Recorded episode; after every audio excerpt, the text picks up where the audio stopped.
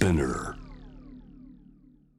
アップクロスのコーナーです。火曜日は私青木治がお送りをしてまいります。えー、ジャム・ザ・ワールドの番組でもですねあるいはまあ僕がって言った方がいいかもしれないですけれどもあの死刑制度についてはあちょっとこだわりがありまして何度か取り上げてきているので、えー、ご存知の方も多いかもしれません。あの僕自身かつて死刑制度に関わる問題をずっと取材をしてあの公死刑っていうですね今講談社文庫になってるのかなにも本を書いてますので、まあ、いろんな思いはあるんですけれども、まあ、ざっくり言いますとあの国際的にはですね実はまあ、死刑制度っていうのは廃止の流れがまあ圧倒的な潮流なんですね。でヨーロッパなんかはまあ EU などは加盟の条件として死刑廃止っていうのを掲げてますし、まあ、先進国で今死刑が制度を持っていてですね実際に行われているのは、まあ、先進民主主義国って言った方がいいかもしれませんけれどもアメリカと日本だけとアメリカでも一部の州は死刑廃止にどうも舵を切っているでしかも、えー、バイデン政権は死刑廃止っていうのを公約に掲げているようなんですけれどもそうなってくると、まあ、G7 の国の中で死刑制度を尊持して、まあ、執行していくっていうのはひょっとすると日本だけになっちゃうんじゃないかっていうようなことも言われているわけですね。まあ、一方であのリスナーの方の多くもその死刑制度っていうのは必要じゃないかって考えている方も多いと思います。日本の場合だと世論調査でも8割くらいが死刑制度を容認しているという状況、まあ、この国際的な状況と日本の状況のこの格差みたいなものについて実は今日考えてみたいと思いまして、えー、おなじみ番組ではおなじみですね。ラジオファーストでおなじみの、えー、毎日新聞農設委員の小倉隆康さんにお話を伺いたいと思います。小倉さんこんばんは。はいこんばんは。よろしくお願いします。はいどうもえーまあ、あの番組で小倉さんをお呼びすると、まあ、ヨーロッパの政治情勢アメリカの政治情勢ってなんで小倉さんで死刑問題なんだっていうふうに思われる方もひょっとするといるかいるかもしれないんですけれども小倉さん実はこれアメリカに駐在された時にあの死刑制度の問題取材されてるんですよね。そうですね。あの僕もあのどっちかというとあんまりその政治や経済みたいな話よりも、うん、本当はその社会制度っていうのに興味があって、はい、えー、死刑制度を見てるうちに、まあ、アメリカの社会っていうのがよく見えてくるなと思ったんでね、うん、あのかかなり、あの徹底的に取材したことがあるんですけどね。であのご著書にもえー、と僕は先ほど講談社と申し上げましたけど僕の本は講談社なんですけども小倉さんはあこれは何年になるんですかね「揺れる死刑アメリカと日本」という本を岩波書店から出版されてますけれどもこれはもう何年か前になりますよね？2011年だったかな、2011年か2012年か、なんかその辺だと思うんですけどね。なるほど。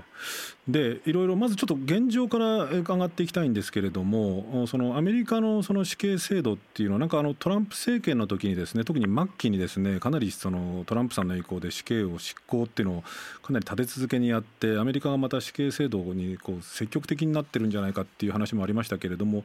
バイデンさんはこれその廃止っていうのを公約にしてるんですか？そうですね。あの今、青木さん言われる通り、うん、あのトランプさんっていうのは本当にもう最後の大統領選挙前後から、あの突然なんか死刑を執行する。その執行書にサインするみたいな感じになってきたんですけどね、はい。うん、これでもあの、えっと、ちょっと誤解しないでほしいのはですね、うんうん、アメリカっていうのは各州が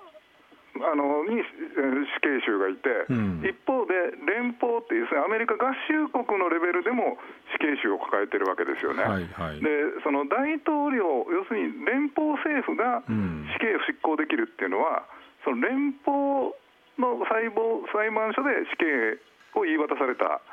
囚人だけなわけですよ。はい、圧倒的多数は各州にいるわけですよね。うん、で各州は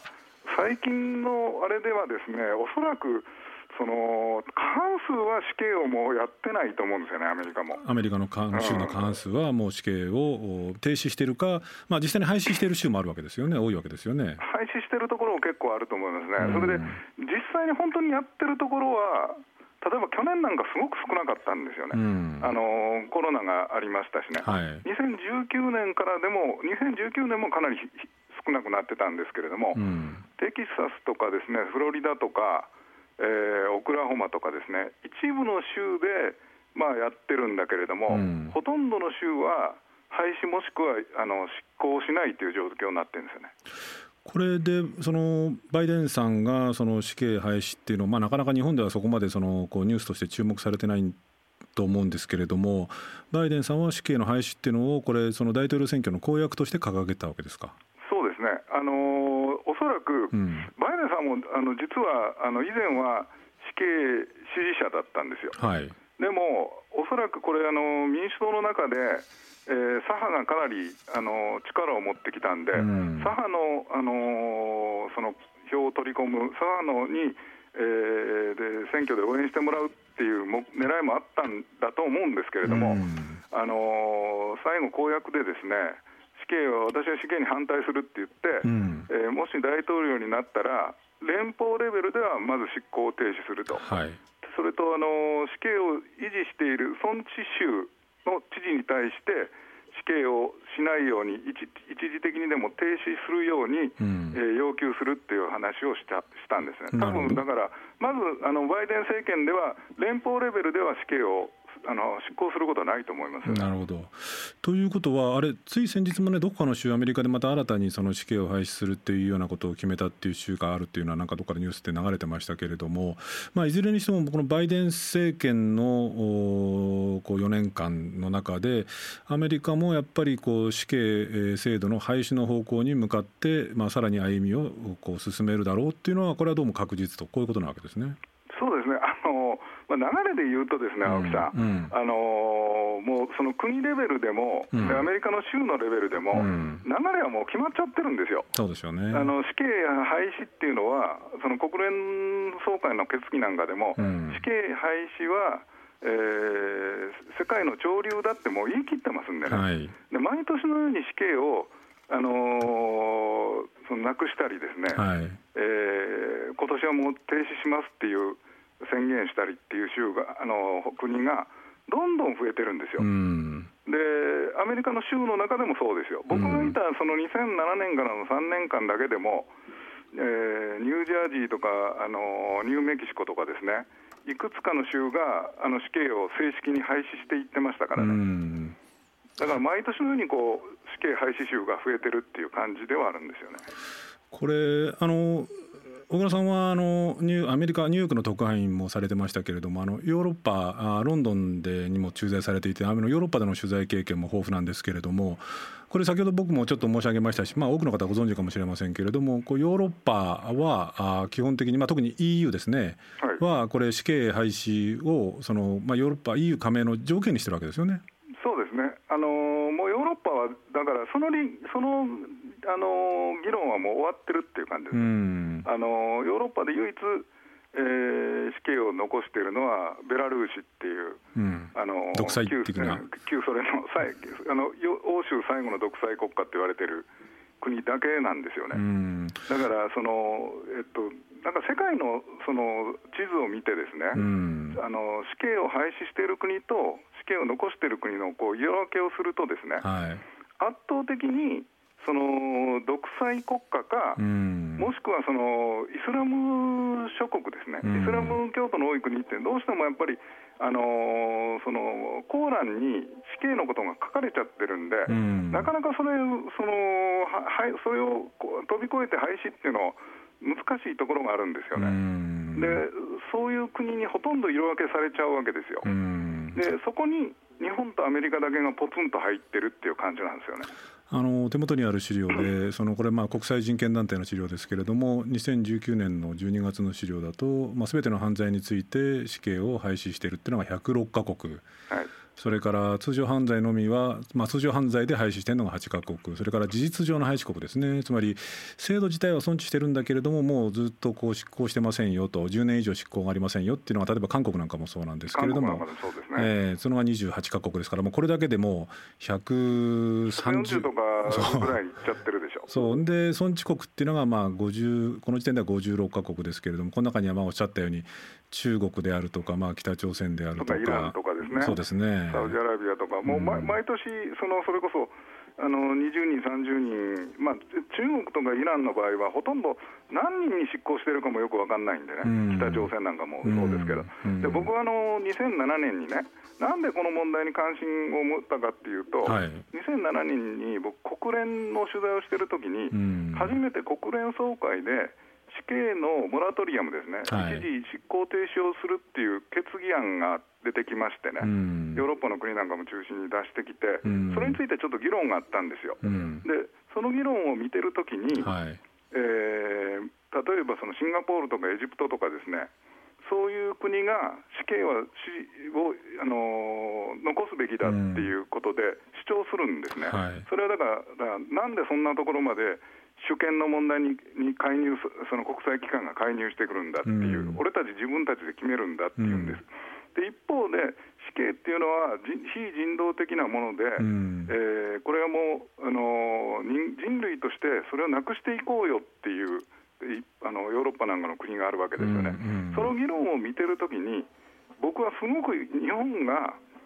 あのの立場がなんか変なところにいるような感じがしちゃったんですよ、はい。うん、だからその中国とか北朝鮮とかですね、うん、今までその他の問題ではおそらく全く相入れない意見を言う日本がですね、うん、この問題に関しては、むしろ中国とか北朝鮮とかですねそういう国と一緒になって死刑をあの維持を主張する形になっちゃってたんですよ。そこがすごく僕は違和感があって、おかしいな、なんでこんなことになってんのかなって言って調べてみると、なんだこれ、圧倒的多数が実は死刑ってもう廃止しちゃってるじゃないかと。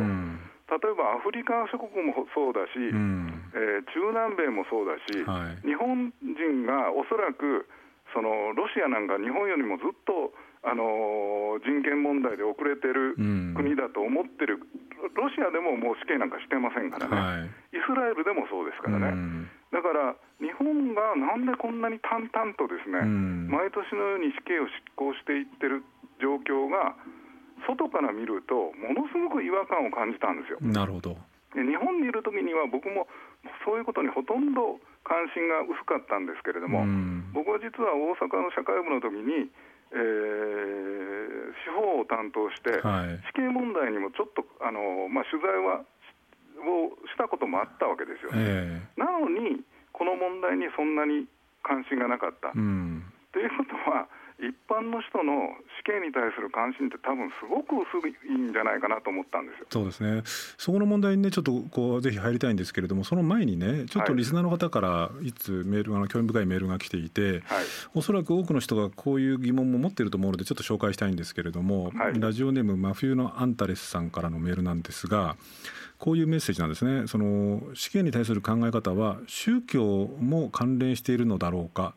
えー、僕自身はあ自分の家族を殺されたら命をもって償ってほしいと思うせめて終身刑があれば少しは納得できるかなっていうメッセージなんですね。はい、でまあ講談の部分はまあ多くの方がそういうふうに思うんでしょうけれどこの宗教っていう話ですね。はいでまあ、あの EU なんか、まあ、特にフランスなんかを中心にして、まあ、死刑の廃止っていうのがどあの国際的な潮流になってきたわけですけれどもやっぱりこのキリスト教であるとか、まあ、先ほどちょっとイスラム教の話も出ましたけれどもその宗教の問題ってヨーロッパなんか取材したりとかアメリカなんか見ててこの死刑問題とこう密接に絡んでいると思われます？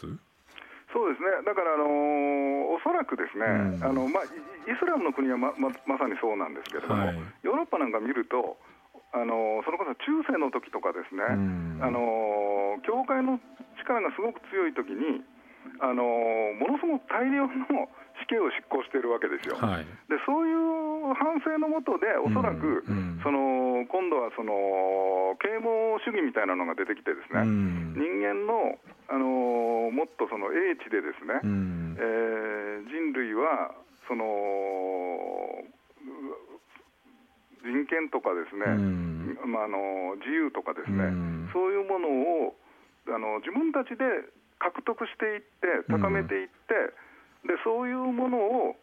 えー、多くの人たちに啓蒙していこうっていう考えが出てくるわけですよ。でおそらく死刑問題ってものすごくそういう啓蒙主義に近いところがあると思うんですよ。というのはですねあのまあ、日本もそう今その、世論調査なんかしたら8割が死刑支持してるって話しましたけれども、はいうん、ヨーロッパの国って徐々に死刑を廃止していって、80年代にフランスが最後に死刑を廃止するんですけれども、うん、あの死刑支持がですね、要するに死刑廃止支持が世論調査で上回あのマジョリティになったことはないんですよ。だから政治がどちらかというと主導する形でその世論を、まあ、ある種押し切るような形で死刑廃止に舵を切ったってことですよね。そうそう。だから、うん、おそらくあの死刑を維持している国で世論調査をしたときに、うん、死刑を廃止した方がいいっていうのが多数になることってないんですよ。あのほとんどの人は自分たちは自分はそういう犯罪者になるつもりはないし、うん、自分今のあのリスナーの方からの話じゃないけれども、うん、自分の家族がもしもその犯罪にあって例えばレイプをされたり、殺されたりしたときに、どういう感情を持つかっていうとお前が殺したんだからお前も命で償えよっていう話になるんですよ。ででそれをそのそういう問題じゃありませんよっていうふうに世のあの世界世界の人たちの潮流がそういうふうになってきてるということなんですよね。うんうんまあ、だからある種のその啓蒙主義みたいなものが、まあ、それがその宗教的なこうスタンスに基づくものなのかどうかは別としても啓蒙主義的なものがヨーロッパなどを中心としてこう死刑廃止っていうものを世界的な潮流にしてきたっていう意味でいうとどっかその宗教的な匂いもするんですが。この小倉さんがこう執筆され取材執筆されたこの「揺れる死刑アメリカと日本」っていうこの本なんですけれどこれ読んでまあまあ僕はもちろん多少知ってたんですけれどもちょっと驚いたのがこのアメリカ、まあ、先いわゆる先進民主主義国で死刑制度を維持して、まあ、執行もしているのは日本とアメリカだけなんですけれどもそのアメリカの死刑っていうのも日本とはだいぶ風景が違ってねなんか日本だとほとんど死刑についてのこう情報ってものが閉ざされて、まあ、議論がだから活発に起こらないんじゃないかっていう気もするんですけれどこれあれですね死刑の執行などの情報なんかもアメリカは日本とは桁違いにこうちゃんと公開されてるんですね。うん、青木さん、これはね、まあ、アメリカで死刑を取材すると、もう驚きますよ、うん、なんでここまで出すんだっていうぐらい出しますから、情報を。例えばあれでしょ？う、そのまあ、州にもよるみたいですけれども、例えば被害者の家族、遺族ですか、遺族だったりとか、あるいは死刑囚の家族だったりとか、あるいは取材者、ジャーナリストもその死刑執行の瞬間にこう立ち会ったりするってこともできるんですよね。はい、まあ、できるっていうかですね、うん、おそらくあの死刑をしている州はすべてですね、うん、死刑執行の時に誰かが立ち会わないと、死刑執行できないと思いますよ、おそらく。で僕があの、うん、取材している中で、ですね、うん、死刑にもた執行にも立ち会ってるんですけれども、はい、その時にあの来てたあの通信社の記者と話をしていると、ですね、あのジャーナあものすごくあの頻繁にあの死刑を執行する州なんかではですね、はい、当時その年間30件とかやってた州がありますからね、うん、そういうところだともうさほどのニュースにならないし、うん、あのジャーナリストも立ち会いに行ったりしない見に行ったりもしないんですよね。えー、そういう時にはあの当局から連絡が来て、通信社の記者に、うん、悪いけどちょっと立ち会ってくれないかっていうぐらい、その誰にも見られてないところで、たあの死刑を執行するっていうのは、うん、何か問題が起こったときに、変なことしてたんじゃないかとかですね、言われるんじゃないかっていうんで、むしろあのそういうことをしちゃだめだってなってるんですよ。これはつまりその死刑制度を支持するにしてもこう反対するにしても、まあ、ある意味その国民というか市民の命をまあ国家の名のもとにこう奪い去るわけですから、まあ、究極のまあ貢献力の行使なわけですよね。はいだからそのこういささかもその曇りがあるような形あるいは外からこう何かこうおかしなことしてんじゃないかと思われるような形での貢献力の行使はしてはいかんっていうこういう発想ですよね。そうだ貢献力の方も、そういう思いが強くて、はい、あの実際そのアメリカっていうのは今ほとんどの州がほとんどの執行の場合は薬物注射でベッドに寝させられて注射するわけですけれども、失敗することもあるんですよ、あの注射をしたけどすぐになくならないで、えー、うまくあのその液体が入らなかったとかですね。でもその失敗をすることよりも、失敗を隠したりすることを恐れてるんですよ。なるほど。だから失その人間だから失敗することあるじゃないかって、うん、でも失敗したときに、そのオープンにしてたら、そこで何が問題だったんだっていう議論ができますよね、うん、そういうことの方が正常だだと彼らは思ってるわけですよ。うん、だから多分日本の死刑の議論が深まらないのは、どういうふうに執行されてるかっていうのが全く分かんないからですよ、日本人で死刑死刑がどういうふうに執行されてるかって知ってる人ってほとんどいないですからね。だから日本の場合はねその公死刑、えー、首吊りのような形で行われているわけなんですけれども一応その残虐な刑罰っていうのは憲法も禁じてて、まあ、これは残虐じゃないんだっていうふうに法務省言ってるんだけれどもそのシーンを見てないので誰も要するにわからないってことですよね。いやだから残虐じゃないんだったら見せたらいいんじゃないかなと僕なんか思うんですよ。だから見せられないんですよ、あれ見せちゃったらですね、かなり本当に残虐なことしてるというあの話がちらちらちらちらあのいろんな本なんかで出てきますよね。だからあのー、そういうものでを一旦見せちゃうと、多分死刑廃止論っていうのが、こう盛り上がってきちゃうんですよね。だからもう極力、例えば日本の場合は、死刑を執行される人が、最後に何を喋ってたんかも全く分かんないんですよ。そうですね。これ弁護士も立ち会わないから弁護士にも伝わらないわけですよ。最後に俺は本当はやってないんだって言ってるかもしれないわけですよ。それとか本当に俺は最後は謝りたかったんだって言ってるかもしれないわけですよ。だからアメリカの場合はですね、ベッドに寝させられて最後の言葉のところにあの薬物注射をあの打つ前に、マイクがみあの口の元にあるんですよ。マイクが口元にあって、最後、必ず最後の言葉はありませんかって聞かれるんですよ。そこで、あの俺はこう思ってるとか、そのえー、本当に、えー、亡くなった人には申し訳なく思ってるとかですね、それを、あのマイクが拾って、あの遺族とか、その死刑囚の遺族とかですね、被害者の遺族とか、ジャーナリストが、そういうものも聞けるようになってるんですよ。だから日本の場合って結局どういう形で死んでいったのか、何をしゃべって死んでいったのか、全然わかんないんですよ。そうですね。僕それはおかしいと思うんですよね。もう一つこう言うとね、まあ、これはメディアの人間だからって言われちゃうかもしれないですけれどもあのそれに限らない話としてそのいわゆる確定死刑囚ですよねその裁判が終わって、まあ、それが冤罪だったか冤罪じゃなかったかっていうのは別としても確定した死刑囚に対して、まあ、日本の場合だともう取材はおろか基本的に本当にその親族くらいしかこう接触できなくなっちゃうんだけれどもアメリカなんかはその確定死刑囚にもかなり取材であるとかこうなんていう面会っていうのもこれ可能なんですよね。もう全然普通ですよ。あの問題は本人が受けるかどうかだけの問題ですよ。だ僕はあの確定死刑囚に何人も取材をしましたけれども、えー、あの手紙を書いたりあのこうこうこういう理由であなたの意見が聞きたいんだとかあなたの話が聞きたいんだって言ってじゃあ俺話あなたと話したいよっていう話になったらですね、その刑務所アメリカの場合は刑務所にあの確定死刑囚がいること多いんですけれども、あの全くそこのところを制限することはないですからね、おそらくあれ、制限したらすごく逆に問題になると思うんですよ。あなんか隠してんじゃないかと。そうそうななんかあるんじゃないかっていうふうに思われるのがかなんので、おそらくその当局の方もですね、むしろ、えー、どんどん話を聞いてみてくださいぐらいの感じなんですよ。そう聞いていくとその一言で先進民主主義国でその死刑制度を尊重してて死刑も執行しているのはアメリカと日本だけだっていうのもこれはちょっと違うっていうかやっぱりこれアメリカと日本でもこうだいぶ状況違いますね。そうですね。いやだってあのアメリカって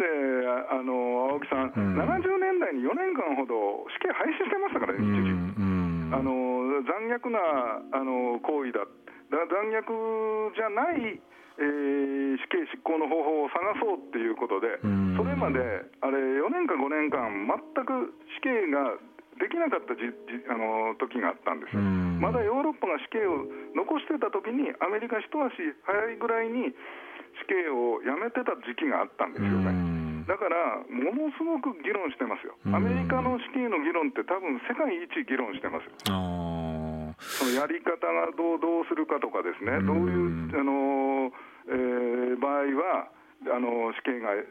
認められる、認められない、遺族のあの主張っていうのは、どの程度認めたらいいのか、いないのか、例えば遺族の主張、遺族があの日本なんかよく遺族感情がって言いますでしょ、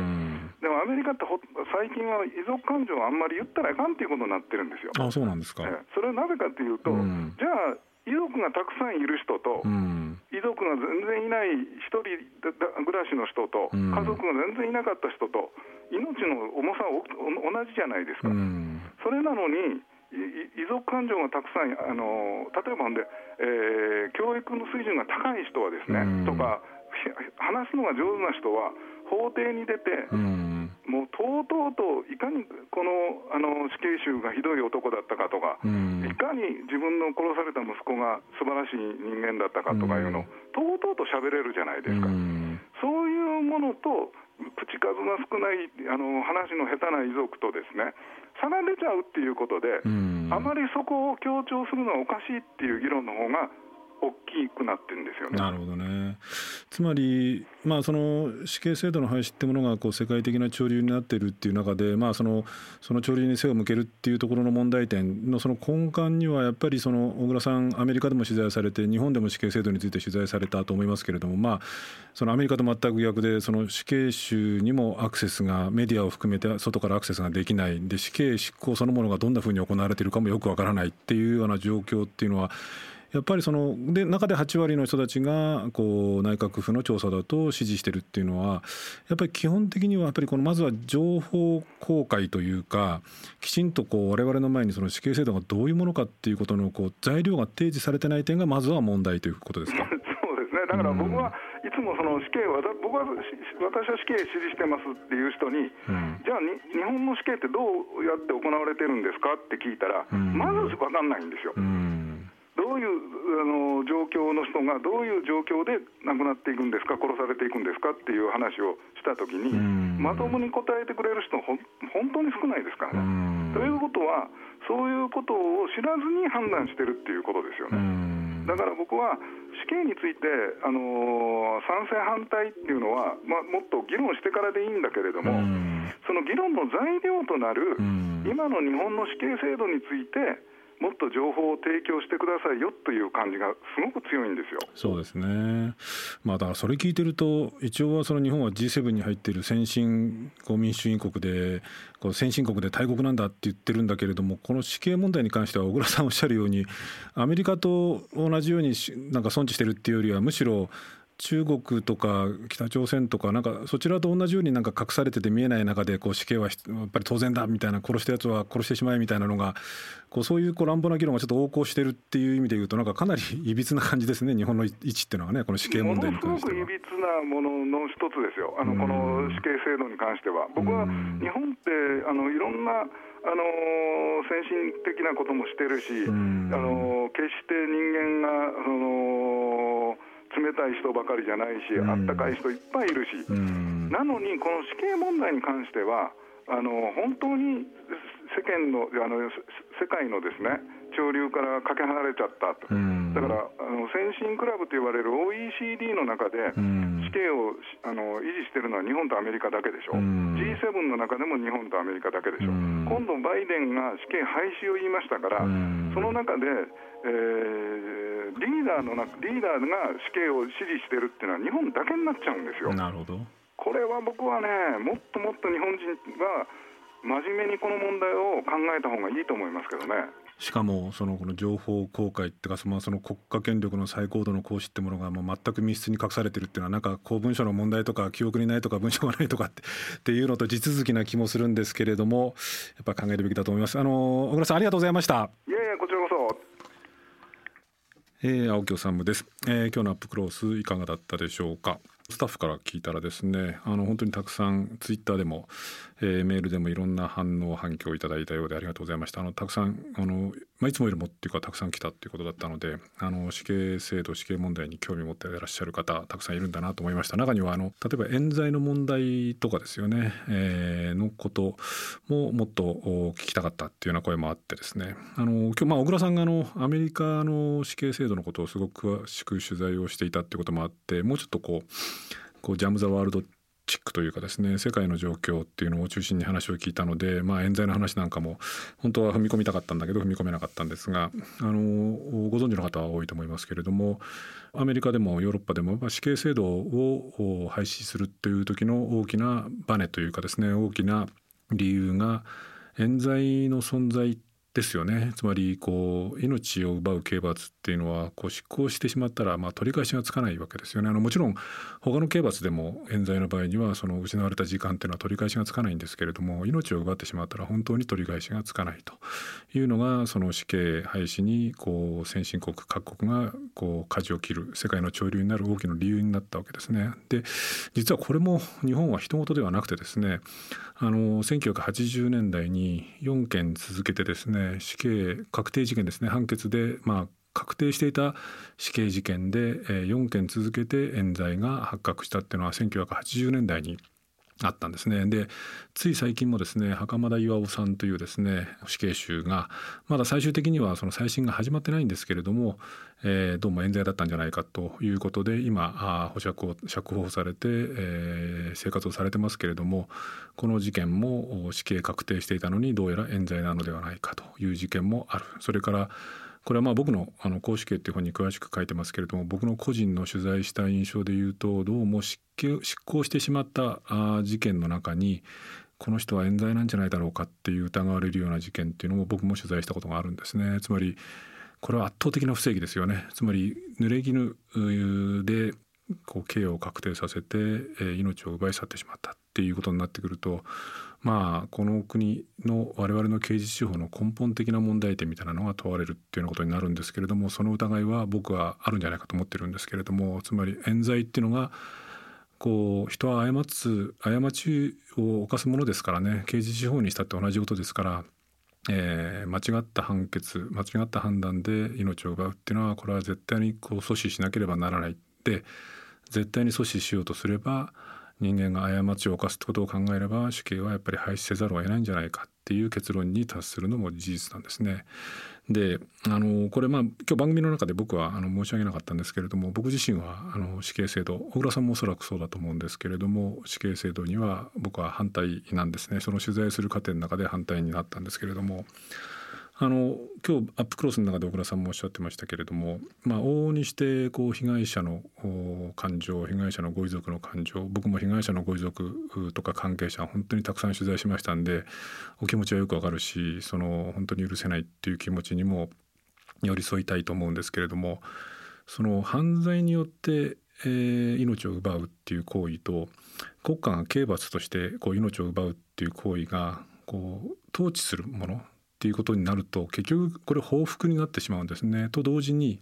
死刑って言ってもですねどっかで勝手に機械が死刑にしてるわけではないんですね。あの死刑執行っていうのはあ、まあ、主には拘置所にいる刑務官の人たちがその日本の場合は公主刑ですけれども執行してるわけですねでそういう方々にも僕が話を聞いていろいろこう思うところがあったんですけれどもある刑務官死刑執行に関わった刑務官の人がまあ所詮は人殺したから俺は、えー、詳しくは語りたくないんだみたいなことを漏らされたこともあったんですね。で直接執行しているのは刑務官なんですけれども結局そのまあでこれボタンを押すんですね。あの執刑、えー、公主刑をするその刑場の隣に3つとか5つのボタンがあってで複数の刑務官が一斉にそれを押すと、えー、床がバンって開いてその首につながれた縄が伸びて、えー、死刑が執行されると。こういう制度で日本の場合には行われているらしいんですね、まあ、取材によると僕は直接見たわけじゃありませんけれども取材によるとそういうふうに行われている。でこのボタンも誰が押したかわからないように複数のボタンになっているっていうことなんですけれどもでもこの死刑執行のボタンを押しているのはもちろん一義的には刑務官ですし死刑囚の首に、えー、その縄をですねこう結びつけるのもそこに立たせるのも基本的には刑務官なんですけれどもこれ刑務官が職務としてやってるわけなんですけども基本的にはまああえて言えばその日本国の場合の死刑の場合には日本国民全員がこう付託した権限に基づいて権力に基づいて執行してるって考えるとまあ僕たち全員が、えー、死刑を執行してるもっと言葉を変えれば僕たち全員が死刑囚の命を奪ってる、まあ、人を殺してるってことになるんですね。で僕はやっぱりその人を殺すっていうことに、まあ、正直言うとこう関わりたくもないし人を殺したくもないっていう思いでこれがやっぱりね死刑反対死刑ってものにこう懐疑的になる僕の一番強い動機なんですね。つまり人を殺すっていう犯罪を憎むのであれば自分も人の命は奪うべきではない。奪いたくない。というような気持ちから僕はもう死刑制度ってものにはこう懐疑的になったんですけれどもあのつまり繰り返しますけれどもその犯罪によってこれは許されない犯罪ですけれども犯罪等によって人の命を奪うっていう行為と、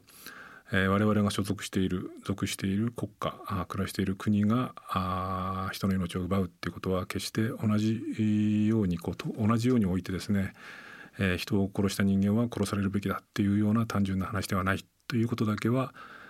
申し上げたいなと思います。あの死刑制度のことたくさんメールいただいたので本当にいろんなことを考えたい考えた方がたくさんいらっしゃったようですし僕もこれから考えていきたいと思いますんで、まあ、大倉さんおっしゃってたようにですね、あのー、アメリカなんかに比べても圧倒的に僕らはその死刑という制度について知らないまま漠然と8割の人が支持しているというような現状だけはよろしくないんじゃないかっていうような気がしているので、えー、いろんな本僕の本も含めてですけれどもいろんな本を読んだりとかいろんな情報に接して皆さんも本当にこうじっくりとそれから真剣に考えていただければと思います。